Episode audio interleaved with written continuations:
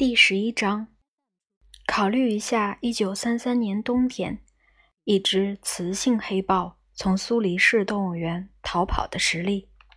它是新来的，似乎与熊豹相处的不错，但是它身上很多被抓伤的痕迹暗示他们夫妻之间的冲突。人们还没有决定该怎么办。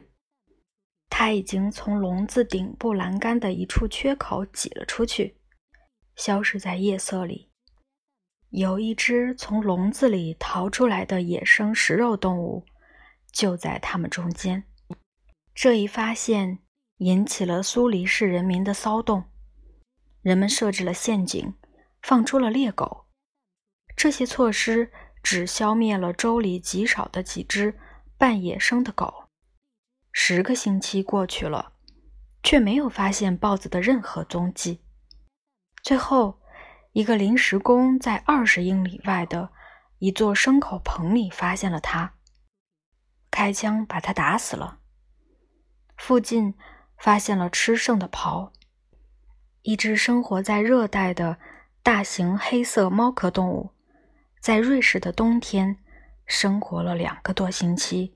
而没有被任何人发现，更不用说袭击任何人了。这一事实说明，从动物园里逃跑的动物，并不是危险的逃犯，而只是努力适应环境的野生动物。而这只是许多事例当中的一个。如果你把东京倒过来抖一抖，掉出来的动物会让你大吃一惊。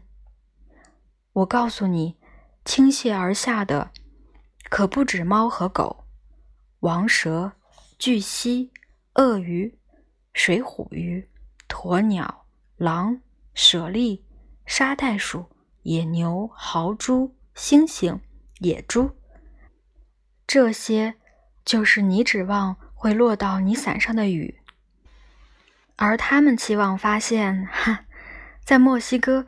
一座热带丛林的中心，想象一下吧，哈，这个太好笑了，这简直太好笑了。他们那时在想什么呢？